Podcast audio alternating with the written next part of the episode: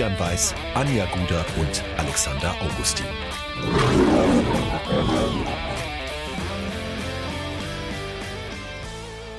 Servus und herzlich willkommen. Giesinger Bergfest, der Löwenstammtisch lädt zu Episode Nummer 67. Und wir haben wieder eigentlich eine, eine Folgenzahl, die ziemlich gut passt. Letzte Woche haben wir noch gesagt, Folge 66, 60 Dortmund, na, da gibt es äh, gewisse Verbindungen. Ähm, auch diesmal ist es so. Denn Folge 67, 1967 ist 60 auch nur zweiter Sieger geworden in der Bundesliga. Und so, ich zweiter dachte, Sieger wären, war. Ich dachte, sie wären in der ersten Runde des Pokals ausgeschieden. Ja, das, äh. Da habe ich nicht nachgeguckt. Aber zweiter Sieger war 60 München im Duell mit Borussia Dortmund im DFB-Pokal definitiv. Äh, wir wollen aber nicht nur darüber reden, natürlich schon nochmal intensiver, weil das war schon ein großes Event und der Alex war äh, ja vor Ort. Ähm, aber wir haben natürlich noch ein, ein zwei andere Themen auch. Ähm, aber natürlich äh, wird sich ganz, ganz viel nochmal um den DFB-Pokal äh, drehen. Und diesmal mal wieder in der altbekannten Formation. Äh, Alex, da ist jemand am Tisch bei uns irgendwie. Sie kommt das mir bekannt vor, aber irgendwie weiß ich nicht, wo ich die hinordnen muss. Sieht aus wie eine sehr gut gebräunte Anja Guda, aber ich äh, kann mich auch täuschen. Schon, gell? Ich habe gehört, für einen Ginger bin ich ganz schön braun geworden. Ja, stimmt, ja. Nein, wir freuen uns sehr. Anja ist wieder da. Grüß dich. Es tut mir leid. Danke, dass ich wieder da sein darf. Es tut mir sehr leid, dass ich mein Mikro nicht mitgenommen habe, aber ich habe nicht mal einen Laptop mitgenommen, gell? Ich habe mich wirklich zwei Wochen von der Arbeitswelt abgeschottet. Ja, das muss auch mal sein. Genau. Instagram also Story hat nur erklärt, ich habe es mir gut gehen lassen. Ja, ja. Du, das wurde ja sogar bei München TV thematisiert, ne? Als wir da waren. Was? Ich mhm, habe es nicht mal nachgeschaut. Dann würde ich dir das empfehlen. Du warst auf einer also namentlich nicht näher genannten Baleareninsel, hat Daniel Stock gesagt. Live ah, on okay. air. Ja, wahrscheinlich konnte er sich nicht mehr erinnern aufs Mallorca oder Minorca oder was weiß ich. Kann auch sein. Nein, dass man sich mal eine Woche abkanzelt von der äh, oder zwei von, von der Arbeit, vollkommen klar. Äh, ich habe es aber schon persönlich genommen, dass du dich von uns so ein bisschen abgekanzelt hast. Allerdings muss man auch hey, sagen, Alex Schmidt und äh, Henrik Bohnmann haben dich ja auch sehr, sehr würdig vertreten. Ja. Also wir konnten es dann am Ende doch verschmerzen. Auch wenn es am Anfang hart war, aber Danke. im Endeffekt war es dann doch ganz gut. Okay. Nein, es ist schön, dass du wieder da bist und wir haben natürlich auch ein bisschen was zu äh, besprechen. Es geht um ganz viele Emotionen und da ist die Anja mal ganz weit vorne. Das finden wir super. Ähm, ja, 60 Dortmund am Ende ein 0 zu 3. Äh, ich sage jetzt einfach, ich schmeiße jetzt einfach mal eine Sache rein. Mit dem Ergebnis hätte man davor wahrscheinlich leben können, weil das war erwartbar. Ich würde nur gerne ein bisschen über das Wie nachher reden. Aber wenn wir über das Gefühl auch gehen, Alex, du warst vor Ort, du hast alles aufgesaugt an diesem Tage in ja. Giesing, was man hat aufsaugen können, würde ich jetzt mal behaupten. Auch den Regen, ja. Alles, alles aufgesaugt. Ich war 15 Uhr, glaube ich, in München. Ähm, und dann sind wir erst ein bisschen durch die Stadt geschlendert und dann wirklich 16.30 Uhr Hans-Mielich-Platz. Äh, dann ging es ja, rund. Und äh, es war wirklich ein sehr, sehr denkwürdiger Pokal, Nachmittag, Abend, ähm, der dann natürlich sportlich, naja, nicht das erhoffte Ende genommen hat, aber letztendlich, es gab vielleicht eine einprozentige Chance, da äh, was zu holen. Ähm, dass es letztendlich so klar und so einseitig war, es war ein bisschen bitter. Aber wird man auf lange Sicht verschmerzen können. Wenn man Anja, die richtigen Schlüsse draus zieht. Da können wir gleich nochmal drüber äh, diskutieren. Anja, in, in welcher Form, wo und wie hast du diesen Pokalabend erlebt? Ich hatte ein Estrella in der Hand, das habe ich mir aus dem Kühlschrank ähm, fünf Minuten vor Anpfiff geholt und äh, habe dann auf den Pool geblickt und habe mich in so eine Lounge-Ecke bei der Villa verzogen und habe am Kicker mitgelesen, äh, am Kicker-Ticker.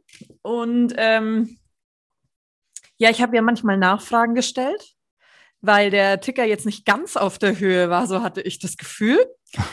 ähm, mir ging es gut dabei. Ich hatte zu keiner Zeit ein schlechtes Gefühl, aber ich hatte auch kein schlechtes Gefühl im Vorfeld, wenn wir das verlieren würden, weil das zu gewinnen ist einfach das Goodie in der Saison, was es on top gegeben hätte. Ähm, dafür hat Dortmund einfach viel zu gute Einzelspieler und du musst wirklich einen herausragenden Tag haben und äh, Floskeln wie der Vokal schreibt seine, der Pokal schreibt seine eigenen Gesetze. Ja, ist schön und gut. Bei manchen Spielen hat es dieses Mal auch wieder gemacht, bei unserem halt nicht. Und Ausnahmen bestätigen die Regel, Regel. Manchmal kommt auch der Favorit durch. so war es halt in unserem Spiel. Und äh, ich fand es wunderschön, die Bilder über Social Media zu sehen, was die Fans abgerissen haben. Ähm, mir hat auch die Choreo im Stadion super gut gefallen, mhm. mit aufzugoldenen Zeiten. Und ich fand auch ganz toll, wie der BR das aufgearbeitet hat. Ähm, ja, 60 Fans gehören eigentlich schon ins Pokalfinale, bla bla, etc. Ähm, mein Estrella hat mir sehr gut geschmeckt, obwohl wir schnell hinten lagen. Und es hat aber auch nicht aufgehört, mir zu schmecken. Das ist das Wichtigste, ja. Äh, Flüssigkeitsaufnahme ist so wichtig. Ja, vor allem bei dieser Hitze. Mm, absolut, absolut. Äh, lass uns vielleicht erstmal tatsächlich das Sportliche abarbeiten und dann gehen wir vielleicht mal nochmal so ums große Ganze. Ähm, ich persönlich habe das Spiel gesehen ja bei mir auf der Couch. Ähm, zusammen äh, mit dem Spätzl und äh, meinem Sohnemann, also quasi Two and a Half Lions auf der Couch. Und äh, ja, ich muss sagen, das, was ich antesten wollte, die Erfolgsaura von Sohnemann hat anscheinend nicht für den DFB-Pokal gereicht. Aber ich, ich mache ihm da keinen Vorwurf. Äh, der muss ja auch erst wachsen. Nein, äh, vom Fernsehen aus, ähm, da war, muss ich schon sagen, auch auf dem Sofa Gänsehaut, ne, wenn du das dann so siehst und äh, auch dann äh, das, die ZDF-Crew da stehen siehst. Ähm, das ist auch schon was Besonderes gewesen. Wenn wir uns jetzt aber mal so ein bisschen in die Details gehen, was das Sportliche angeht, ich muss ganz, ganz deutlich sagen, ähm, bevor, bevor wir in die Details gehen, ein 0 zu 3 gegen Dortmund, ich habe es vorhin schon mal gesagt, ich glaube, das war zu erwarten über, das, über die Art und Weise müssen wir ein bisschen reden, finde ich. Ja, ich bin, vielleicht bin ich da jetzt so ein bisschen zu kritisch, aber ich hätte mir tatsächlich ein bisschen mehr Gegenwehr erwartet, ein bisschen mehr aufopferungsvolles Kämpfen wie Löwen. Ähm, unter der ähm, natürlich immer noch, oder was man dazu sagen muss, Dortmund hat hat einfach von vorne bis hinten ernsthaft durchgezogen. Und ja. dafür, dass es ihr erstes Pflichtspiel war, muss ich auch sagen, Chapeau, die haben es anscheinend richtig, richtig ernst genommen. Ähm, immer zwei Schritte schneller und man hat dann einfach wirklich einen Zweiklassenunterschied gesehen. Das muss man erstmal da vorne wegschieben, deswegen in der Hinsicht ist nicht der große Vorwurf. Aber insgesamt vom Sportlichen, natürlich ist das erste Gegentor früh gefallen. Natürlich, das ist doof, wenn nach, äh, ich weiß, was waren es, acht Minuten mhm. du 1-0 hinten liegst. Mit, dann auch noch mit so einem blöden Doppelpfosten-Tor, wo ich mir gedacht habe, das darf doch jetzt einfach nicht wahr sein. Das ist doch jetzt nicht euer Ernst. Ähm, natürlich ist das erstmal der erste kleine Showstopper.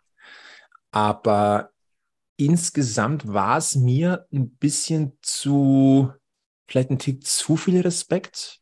Alex, wie hast du es im Stadion empfunden? Der erste Reflex war auch so von mir, dass ich gesagt habe, oh, das ist aber sehr passiv und ähm, da werden die Zweikämpfe gar nicht angenommen. Es können aber auch immer zwei dazu. Also da war in der Dortmunder Offensive war wirklich ähm, es war Wahnsinn, was die teilweise abgefeuert haben. Daniel Malin zum Beispiel, der hat Katz und Maus gespielt mit der, mit der Löwenhintermannschaft. Und dann ist halt ähm, ein schmaler Grad. Wenn du 5% zu wenig machst, defensiv in den Zweikämpfen, und das war am äh, Freitag so, dann ja, schaut es halt so aus, wie es am Ende ausgeschaut hat. Wenn du aber 5% zu viel machst oder ein bisschen zu viel, dann bist du nach 30 Minuten nur noch zu 8, weil äh, drei Spieler gelb-rot gesehen haben, weil sie jedes Mal zu spät in den Zweikampf kommen. Also wenn die, äh, da gab es viele Szenen, wo man das Gefühl hatte, dass sich äh, Verlat und Lang und Co. einfach äh, schon bewusst zurückgehalten haben, weil sie gewusst haben, wenn ich jetzt reingehe, dann äh, gibt es Gelb oder gibt es Elfmeter oder gibt es was weiß ich, äh, dann, dann ziehe ich lieber zurück. Das war ein paar Mal zu oft zurückgezogen, das muss man sagen. Also da hätte man sich ein bisschen mehr Feuer gewünscht. Aber ähm, im Endeffekt ja, war, war auch die individuelle Klasse von Dortmund ähm, entscheidend ich muss ja auch zugeben, der erste Blick auf die Aufstellung hat mich ein bisschen verwundert. Ja, es hat wehgetan, dass Sammy Belker hier sich verletzt hat. Das ist doof am Spieltag, ne? weil es, ist, es dürfte klar sein, dass die Innenverteidigung sonst äh, Verlat äh, Belka hier gewesen wäre. Müssen wir jetzt, glaube ich, nicht großartig spekulieren. Das tut weh dass Marcel Beer frühzeitig verletzt runter muss. Über die Verletzung werden wir nachher im Detail nochmal vielleicht kurz reden.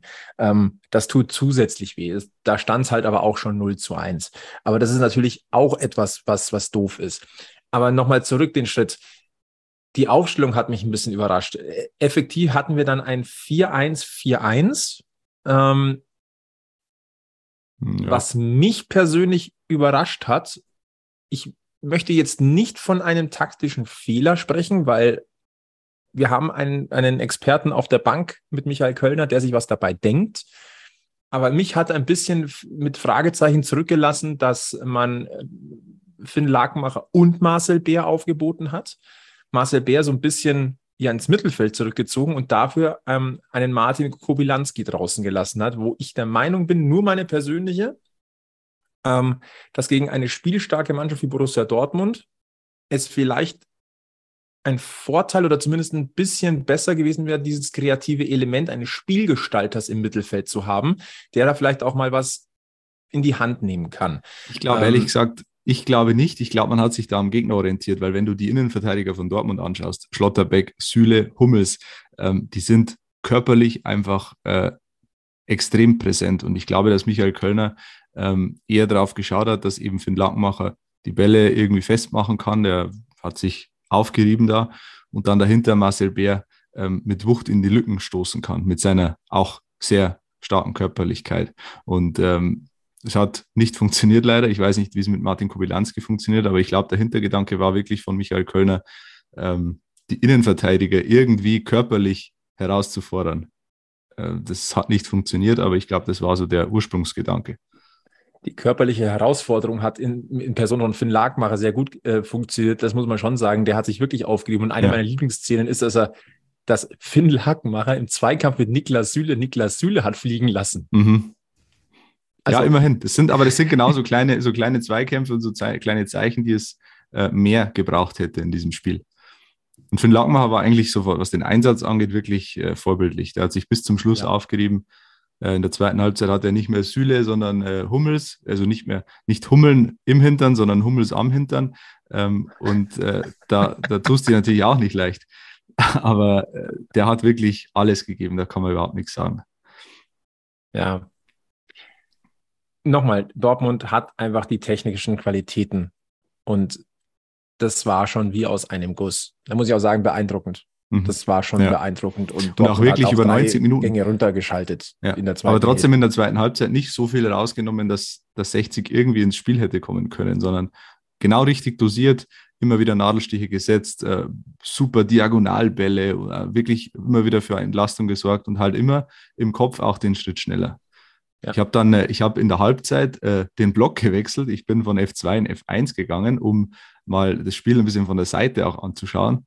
Und es äh, ging dann viel auf das Tor vor der Westkurve natürlich, weil, weil Dortmund da drauf gespielt hat. Und es war wirklich interessant zu beobachten, wie präzise das Spiel von Dortmund war. Also auch von hinten raus, Hummels zum Beispiel, der, der wusste halt, der hatte den Ball noch nicht am Fuß, wusste aber schon, wo er ihn hinspielen wird. Und das sind halt die kleinen Unterschiede. Der braucht quasi, der braucht sich auf die Ballannahme nicht konzentrieren, weil er weiß, die funktioniert. Und dann kann er sich im Kopf schon darauf konzentrieren, äh, verteile ich ihn jetzt nach links zu Guerrero oder nach rechts zu Meunier oder ich weiß nicht, wer da dann auf dem Feld stand zu dieser Zeit. Und das sind halt die kleinen Unterschiede. Bei uns, äh, wir haben auch sehr gute Verteidiger, aber die haben halt äh, vielleicht erstmal mit der Ballannahme zu tun und dann äh, schauen sie, äh, drehen sich auf und schauen, oh ja, könnte ich den schicken, könnte ich den schicken. Und Hummels weiß halt schon vorher, wo er den hinspielen soll. Das sind, könnte an diesen mein, zwei Ligen unterschiedlich Also, ja, also mein Mats Hummels ist Weltmeister, ist äh, deutscher Meister, ist Pokalsieger. Da, das kommt ja nicht von ungefähr.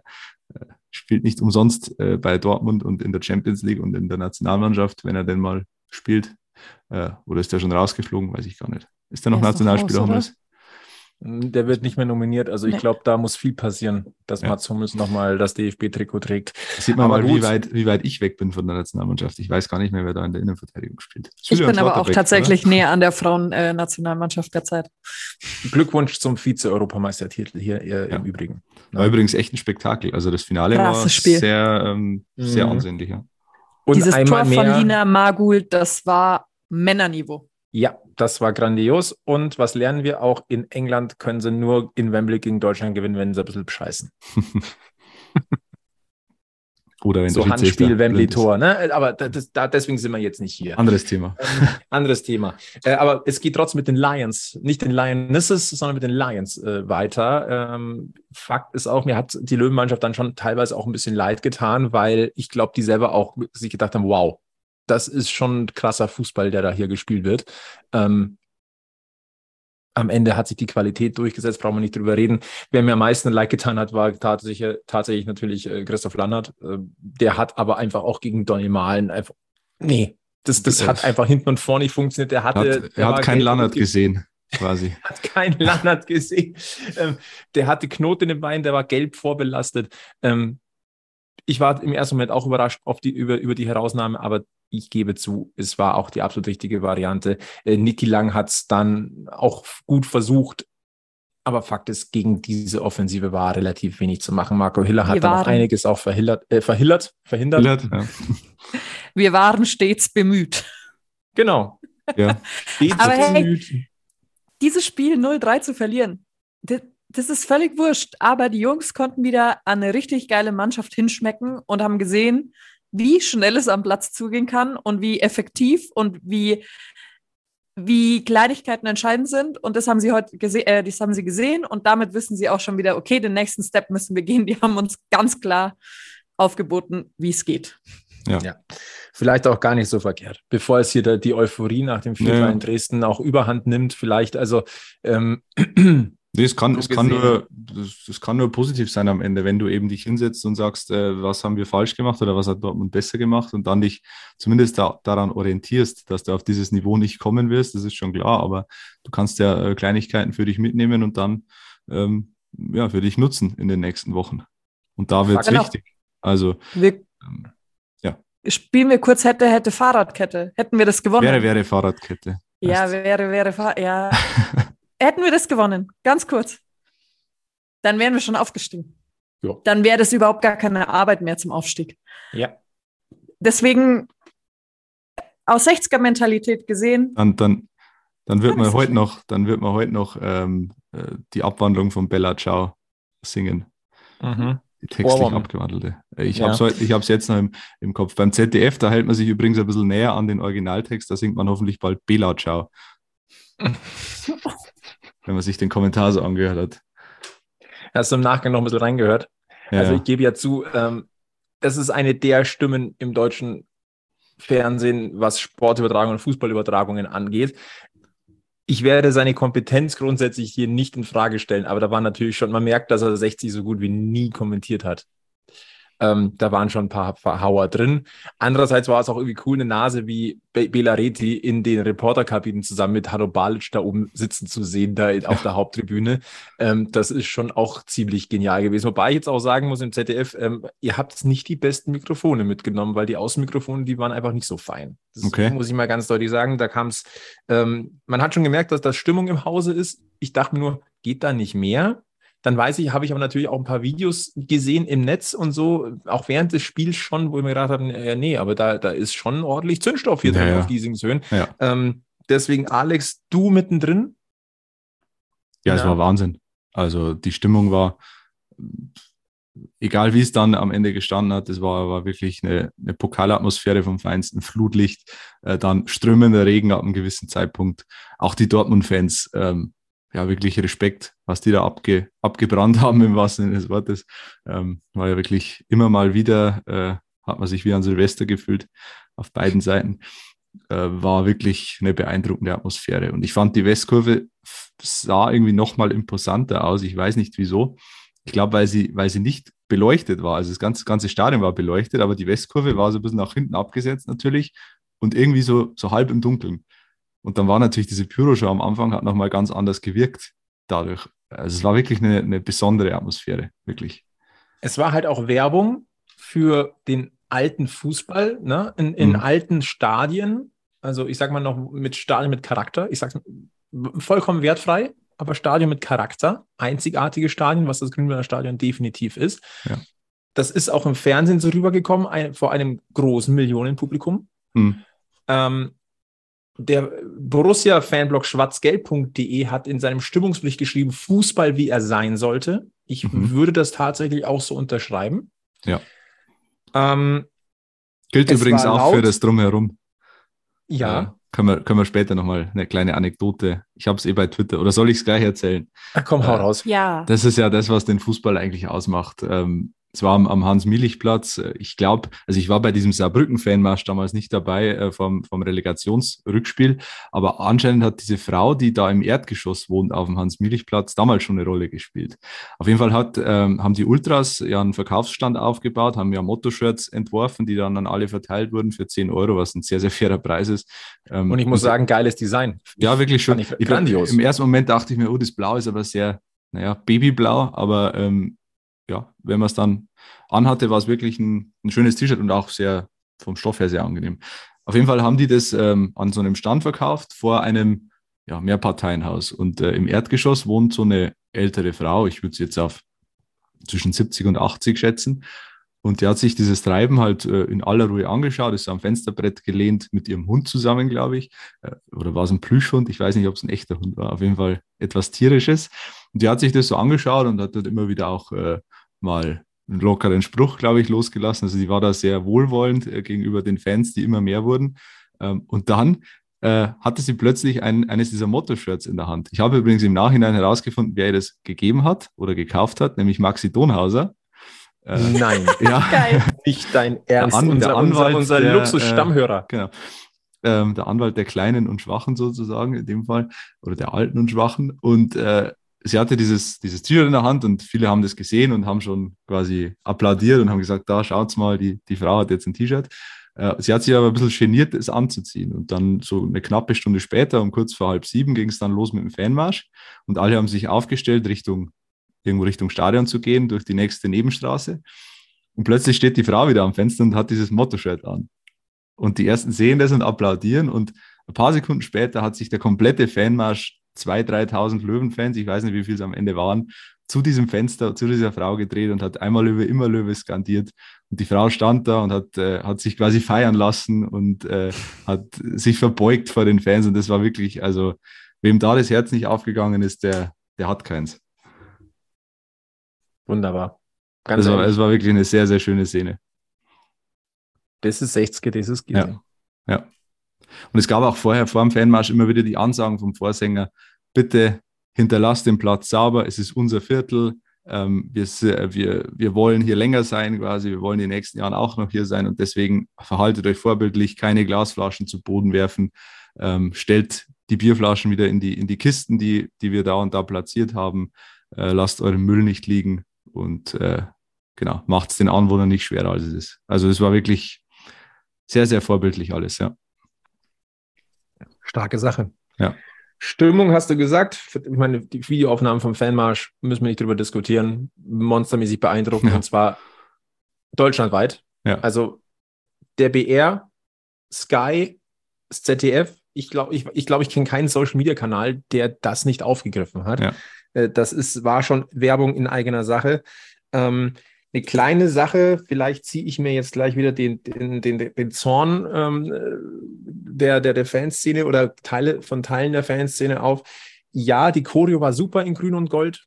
Ich finde es auch mal gut, wieder die, die Vereinsfarben rausgeholt zu haben und nicht die Abteilungsfarben. Vielleicht zur Erklärung, es scheinen nicht alle zu wissen.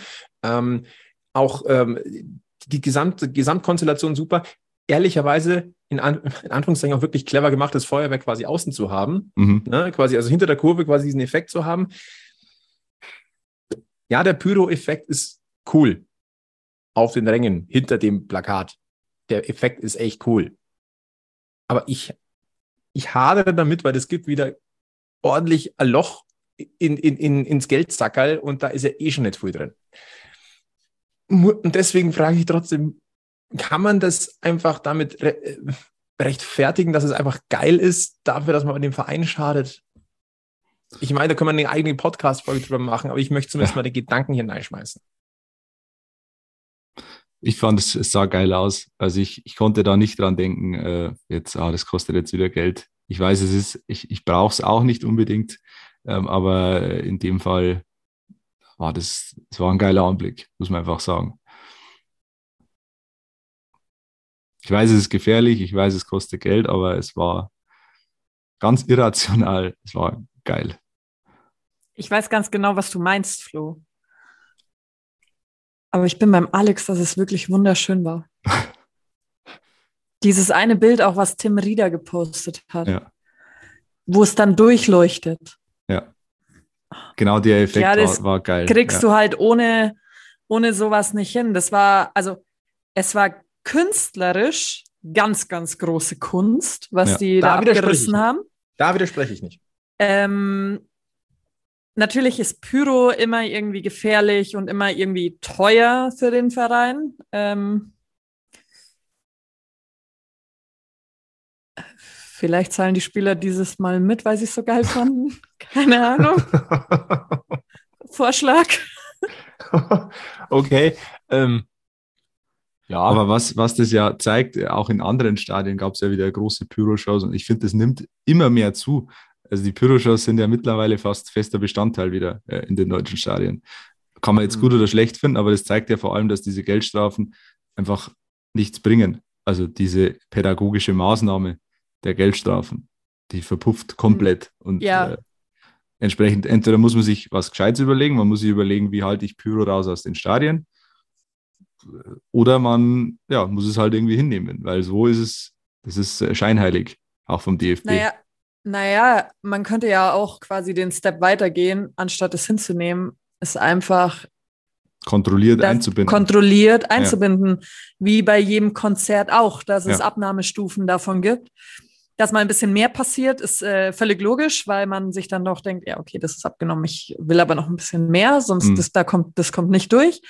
Ähm, das wird es geben, aber wenn man es ähm, einbaut und ähm, gewährleistet und davor alles abspricht mit äh, in der kalten Lage und überall, dann Ja. sollte das doch irgendwie machbar sein, weil es ja schon vielen auch am Herzen liegt. das ist Und dann übrigens wäre natürlich auch für Sicherheit gesorgt. Ja, genau. Und das ist ja auch der Unterschied, finde ich. Wenn da jetzt ein Einzelner in der Kurve steht und seinen Rauchtopf anzündet, denke ich mir auch, ja, wa- was soll das jetzt? Also, das ist ja auch nicht schön. Aber wenn das wirklich choreografiert ist, wie es jetzt äh, im Pokal war, dann sieht es ja geil aus und dann hat jeder was davon optisch. Ähm, oft ist es ja eben so, dass einer jetzt meint, er muss jetzt hier seine, seine Fackel, die er nicht, mit, nicht mehr mit nach Hause nehmen will, hier abbrennen. Äh, das ist ja optisch, naja, kann man sich sparen. Ja, und es gehen ja viele eh auch nicht in die Kurve, weil sie auch keinen Bock haben, irgendwie in so Rauchschwadern drin zu stehen Mhm. und so. Das verstehe ich total. Ich stand auch mal in einer drin, da kriegst du ja einfach keine Luft gefühlt. Mhm. Also ich finde das echt ekelhaft, da drin Ja. zu stehen, dann, also wenn die gezündet wird. Und ich brauche das auch nicht. Aber Mhm. ich schaue es mir furchtbar gerne an, auch wenn es halt schwierig ist. Dann lass uns mal stehen. Ist ein diskussionswürdiges Thema. Fakt ist, ja, es sah geil aus. Können wir uns darauf einigen. Worauf wir uns auch einigen können, dass die Ausfälle von Sammy Baker hier und äh, Marcel Beer extrem wehtun. Ähm, Sammy Mhm. Baker hier für ein paar Wochen. Das ist wohl angeblich eine Sehnenverletzung im Oberschenkel. Das soll aber jetzt zumindest nicht so brutal sein. Also da ist da, der Wiedereinstieg ist zumindest mal absehbar.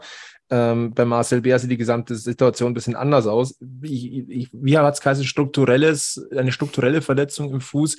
Ähm, der wird operiert. Also wissen wir nach einer Operation, das dauert wirklich erstmal, bis der wieder einsatzfähig ist. Aber strukturelle Verletzung heißt äh, Knochenbruch. Würde ich mal Oder? behaupten. Es, sah- es, sah auch, es sah auch so aus. Also, es war ja auch ganz unscheinbar irgendwie. Man hat das gar nicht Ja. so mitbekommen. nee, und auf einmal saß er da auch am- nicht. Und auf einmal saß er da am Rasen und hat sich auch so, also es hat alles so ausgeschaut, als hätte er irgendwie einen Schlag bekommen oder so. Ähm, und ich dachte, naja, Prellung oder, oder keine Ahnung. Aber dass es dann so schlimm ist, ja, Ja. ist schon bitter. Äh, in diesem Zusammenhang bitte, ich verstehe immer noch nicht, warum man jetzt plötzlich verschweigt, was es für Verletzungen sind in öffentlichen Ja. Statements. Ähm, das kennt man aus dem Eishockey, da ist es noch schlimmer, da gibt es nämlich nur die Oberkörper- und die Unterkörperverletzung. Äh, Wobei es dafür, das werden da wir demnächst auch kriegen. Im Eishockey Ja, da wird ist ja es damit begründet, ja. oder? Dass man quasi, dass der Gegenspieler dann nicht explizit auf die Stelle checkt, quasi die, die verletzt ist. Oder? Das ist, Oder glaube ich, der, Oder war. oder verletzt Ja. war. Ja. da lasse ich es mir noch irgendwie durchgehen. Ja. Aber wenn es jetzt im Fußball auch langsam in die Richtung geht, das ist fast ein bisschen lächerlich. Entschuldigung, aber das, das, absolut. aber Das das ist wichtig- wichtig nicht nur ein. Thema bei 60, das Ja, ja. ist, das, das nimmt auch schon Überhand in Ja. den anderen Vereinen und Ligen. Aber es ist So. witzig, dass ihr bei strukturelle ähm, an einen Bruch denkt. Und ich hätte bei strukturelle Verletzungen einfach nur an einen Muskelfaserriss gedacht. Ach so, okay. Ja, okay, Ich könnte weiß- ein Band auch sein. Aber für den wisst ihr eigentlich nicht. Also bei einem Muskelfaserriss wirst du da operiert? Eigentlich doch Nee, nicht. nee, das eben nicht. Aber bei einer Sehnenverletzung wird es wieder so sein. Ja. Also, Aber ich hätte eher an sowas gedacht, nee, tatsächlich. also nur mal ich, mein, mein Gedanke war Mittelfuß, aber wie gesagt, reine Spekulation. Alex, guckst du gerade, was, was ich schaue gerade, was eine strukturellen strukturelle Verletzung ist, Ja, medizinisch. jetzt bin ich gespannt. ist wahrscheinlich gar kein medizinischer Begriff, sondern so ein PR-Sprech von bestimmt Fußballvereinen. nicht. Ist eine Schädigung oder Störung einer anatomischen Struktur, wie beispielsweise ein Muskel oder ein Gelenk. Hm. Dann könntest du Knöchel. Ja, wobei, ja, aber hm. Gelenk. Ich möchte es jetzt nicht aussprechen. Wenn es bei einem Gelenk wäre, könnte es auch eine Patellasehne sein. Aber es war am Fuß, glaube ich, oder? ja, es sah nach. Kann nach es ja Fuß sein, aus. unten. Ja. Das funktioniert ja Patella- trotzdem. aber aber, das, ist, ist doch aber die startet unten. Ah, okay. Ja, Naja, lassen- wir wollen jetzt nicht das Schlimmste. Nee, wollen wir nicht und wir wollen jetzt auch nicht weiter rumspekulieren. Wir haben schon gesagt, was, was unser Gefühl ist, aber Fakt ist, er fällt wochenlang aus. Ähm, Belk- Samuel Belker hier kommt früher zurück, Marcel Bär nicht. Und jetzt gibt es die ersten Spekulationen, muss 60 nochmal aktiv werden. Und ich sage ganz klar, nein, Nein. weil man hat jetzt einen breiten Kader, der das auffangen können sollte. Weil Ja. sich jetzt nochmal finanziell zu übernehmen, ist Quatsch, weil man hat, glaube ich, eh schon gut auf Kante gearbeitet, immer noch im Bereich des Budgets, aber jetzt nochmal einen Schnellschuss zu machen, nö. Ja, vor allem musst du jetzt ja nicht also in die Breite investieren, sondern in die Spitze. Du musst ja Marcel Bär, wenn du jemanden holst, musst du Marcel Bär gleichwertig ersetzen können. Und wen willst du da holen? Für schmales Geld. Das ist nicht- glaube auch- da, da darf gar kein Geld kosten. Ja, also die Rechnung Also der Kader kann das doch abfangen. auf. Eben. Da sind wir jetzt in einer, Gott sei Dank, in einer anderen Lage als vor einem Jahr. Vor einem Jahr und wenn du es machen würdest, hast du ja dann das Problem, dann kommt Marcel Bär zurück und dann hast du quasi da einen Stammhalter, der da eingesprungen ist, Eben. Auf gleichem Niveau.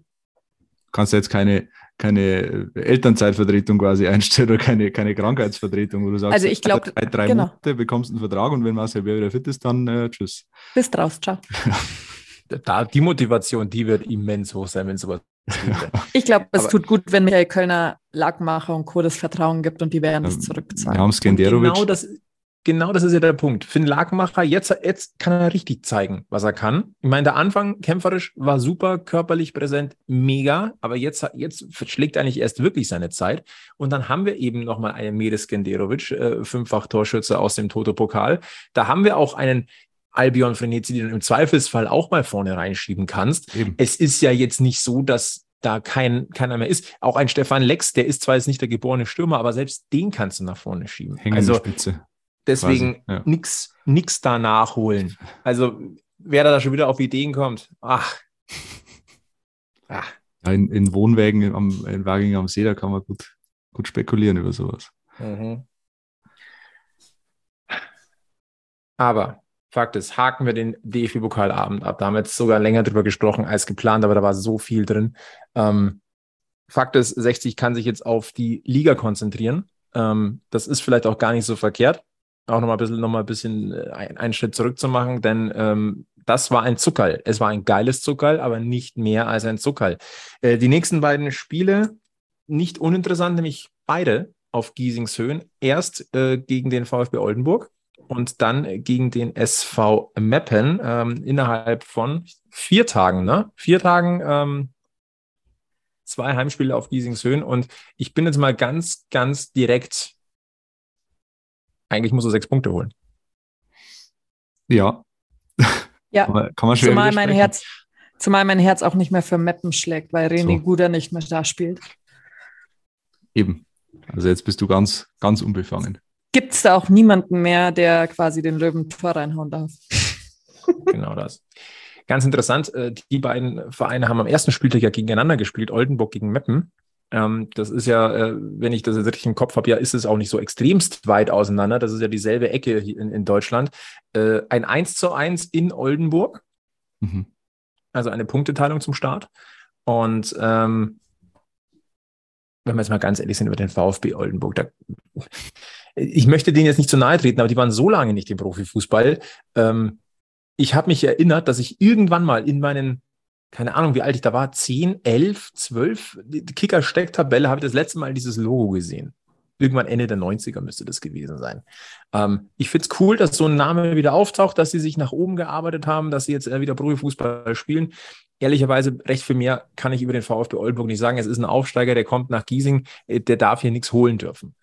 Nichts gegen Oldenburg. Ich, voller Respekt für deren Leistung und, und, und Leistungsvermögen, aber da darf nichts rumspringen. Aber, lieber Alex, du hast im Vorgespräch ein Fun-Fact rausgezogen über den VfB Oldenburg. Ähm, der ist bemerkenswert. Äh, nicht speziell über den VfB Oldenburg, sondern über Manfred Starke, der ja da jetzt mittlerweile spielt, der äh, gefühlt bei jedem Drittligisten schon mal unter Vertrag war, außer bei 60, ähm, der, äh, wie sage ich es jetzt, sehr deutsch aussieht, aber kein, aber für, für ein Land äh, in der Nationalmannschaft spielt, das man jetzt, äh, ja, da wird man jetzt auf den ersten Blick nicht drauf kommen. Der ist nämlich Nationalspieler von Namibia. Äh, hat da, glaube ich, Flo, das nachgeschaut, sechs Länderspiele oder so gemacht? Sieben Länderspiele, Sieben. ein Tor. Ja, schau her. Also, er ist aber auch in Windhoek geboren. Okay. Also ja, er ist in Namibia geboren und äh, aber. Deutsche Kolonie. Eben, liegt Richtig. nahe, liegt nahe. Ja. Aber es ist immer, immer interessant, finde ich, äh, wenn man den sieht. Denkt man jetzt nicht gleich an Namibia. Genauso Stefan Schröck, glaube ich, war das damals. Oder irgendein Schröck, der bei Fürth mal gespielt hat, der Nationalspieler der Philippinen, glaube ich, war oder ist. Ich weiß nicht, ob der noch aktiv ist. Ist auch so ein, so ein kurioser Fall irgendwie.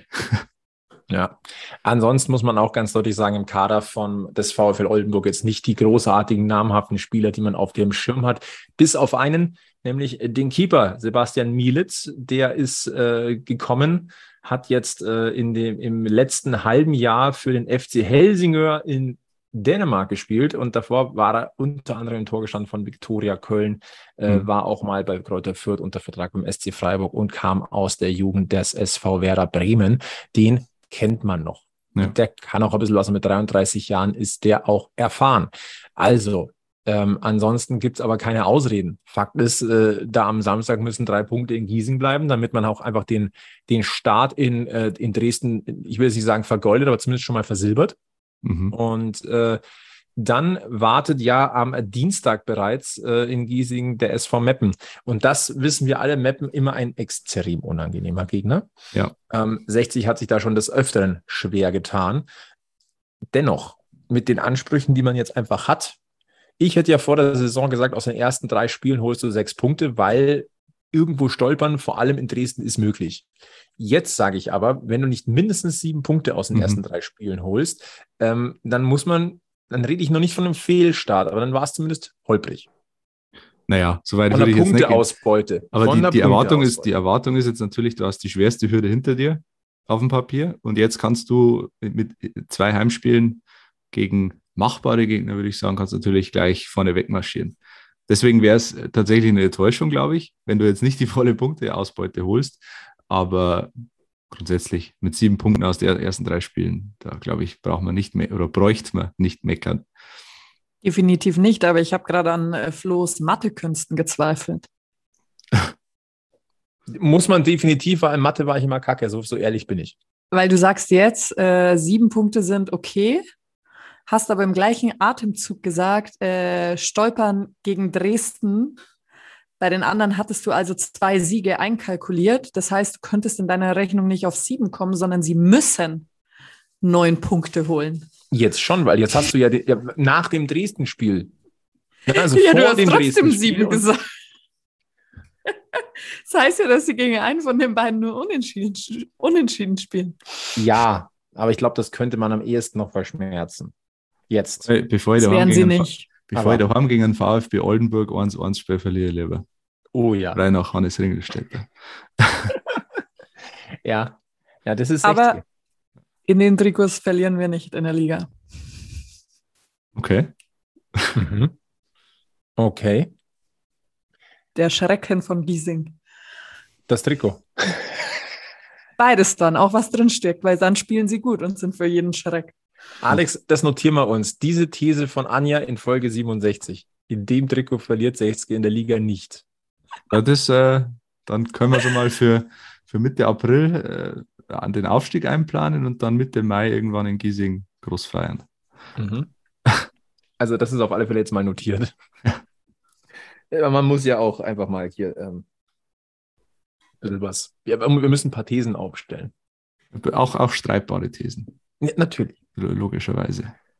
Aber wir wollen nicht wieder in irgendeine Design- Design-Diskussion gehen. Das machen wir nicht. Nee, nee. Ähm, nein, aber lass uns noch mal ein bisschen vorausblicken. Ähm, Fakt ist, äh, die, voller Fokus auf die Liga. Äh, ganz nebenbei 60 weitergekommen ähm, im Toto-Pokal gegen den SV Rödelmeier mit 7 zu 0. Haben wir letzte Woche schon mal kurz angesprochen. Jetzt steht auch fest, gegen wen es geht. Oh, Wunder, und zwar gegen einen Verein, der einen großen Namen ausgeschaltet hat, nämlich die Spielvereinigung Unterhaching. Die ist nicht mehr mit dabei, diesem Elfmeterschießen gescheitert am TUS Feuchtwangen und Feuchtwangen damit auch jetzt der Gegner des TSV 1860 München. Spieltermin ist am 16. August um 18 Uhr. Und Feuchtwangen liegt wo? Franken. Tja, sind wir wieder In soweit. Nürnberg, oder? Es ist immer diese Richtung im Pokal. Das ist ja ganz komisch. Da lohnt sich das viele Unter 9-Euro-Ticket. Ja, da Ja. gibt es da gibt's anscheinend so viele unterklassige Mannschaften, die schaffen, süddeutsche Mannschaften zu ärgern.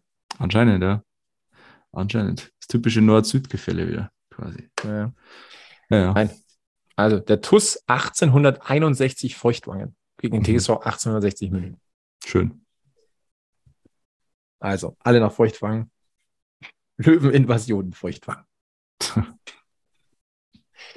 Und dann habe ich noch ein ganz kleines Thema hier am Rande und das ist wieder Balsam auf jegliche Löwenseele. Ähm, das habe ich euch vorher nicht angekündigt, aber vielleicht habt ihr es mitbekommen. Äh, Sport 1 hat eine kleine Umfrage gemacht.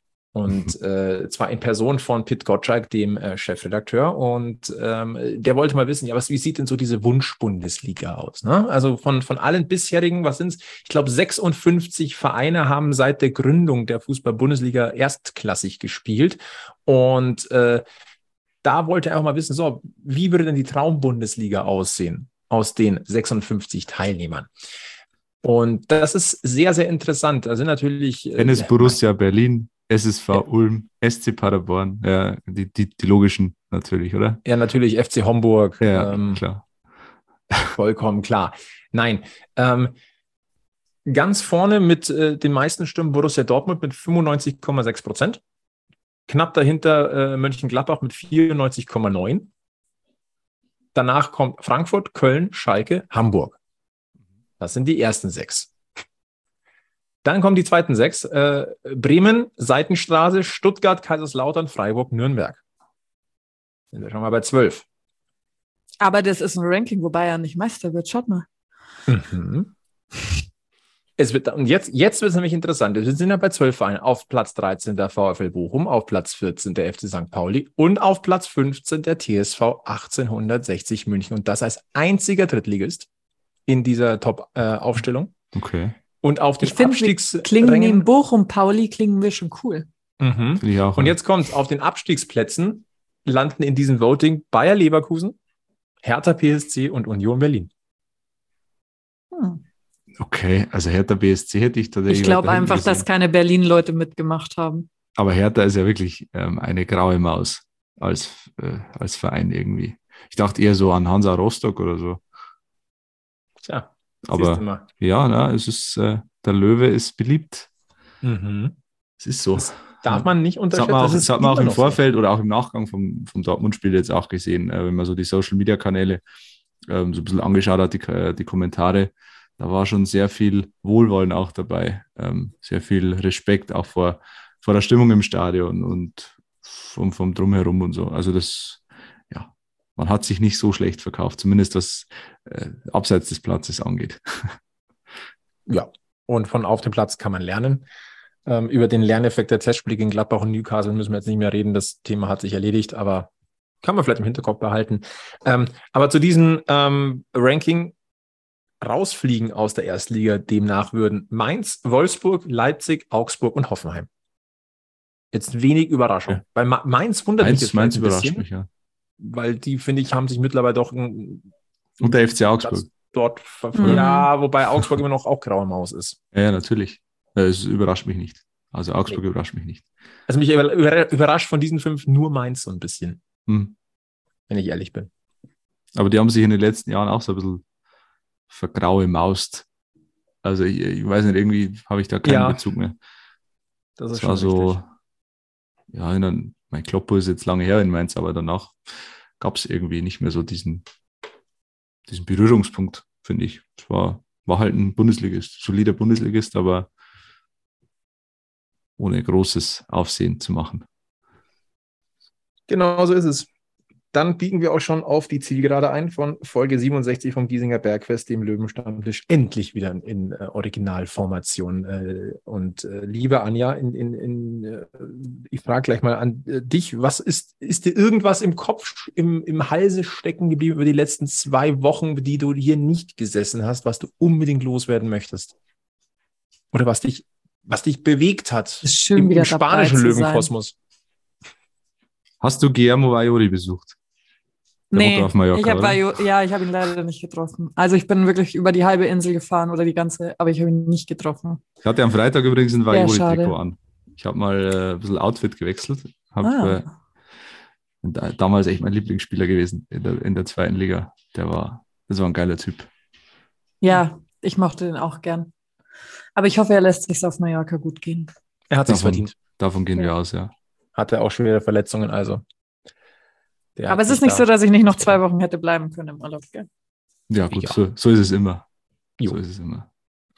Alex, äh, haben wir sonst irgendwas noch vergessen äh, aus dem Löwenkosmos, was, was uns bewegt hat in den letzten Tagen, wo, was wir nochmal kurz reinwerfen sollten? Ich glaube nicht, nee. Wir Ich glaube, ich uns- weiß noch was. Ja, dann. Oh, bitte. Haben die Frauen nicht ihre Testspiele gewonnen?